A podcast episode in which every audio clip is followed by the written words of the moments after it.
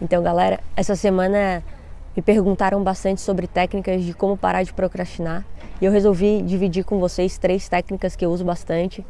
E eu vou fazer uma série então de três vídeos, dividindo com vocês, em cada um deles vai ter uma técnica. A primeira técnica é colocar tudo no papel.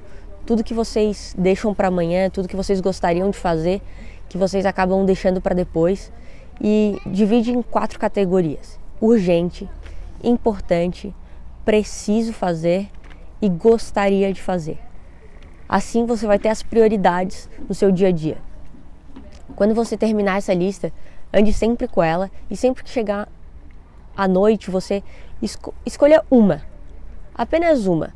A gente tem que ser bem realista e começar com o básico. Não adianta a gente começar escolhendo três coisas para fazer, porque a gente acaba postergando mais ainda. Então escolhe uma coisa da tua lista que tu tem que fazer no dia seguinte.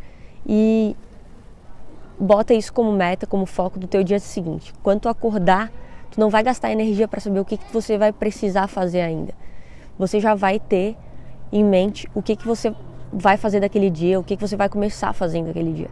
Então, esse é o segundo passo dessa técnica. O terceiro passo dessa técnica é você parar e pensar os benefícios que aquela meta vai te trazer. Tanto benefícios concretos, né, que é o, o fato de você finalizar aquela tarefa, mas benefícios emocionais são os principais que você tem que pensar. O que, que aquilo vai te trazer? Mais conforto, é, mais qualidade de vida, mais tempo para ficar com a sua família, mais tempo para ficar com seus filhos.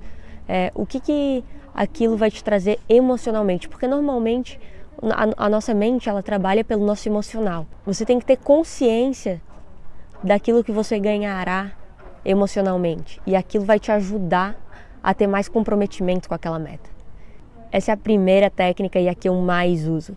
Não esqueçam de curtir aqui embaixo e deixar um comentário se vocês gostaram, se vocês não gostaram, o que, que vocês gostariam de saber mais, quais tipos de técnicas que vocês gostariam que eu dividisse com vocês.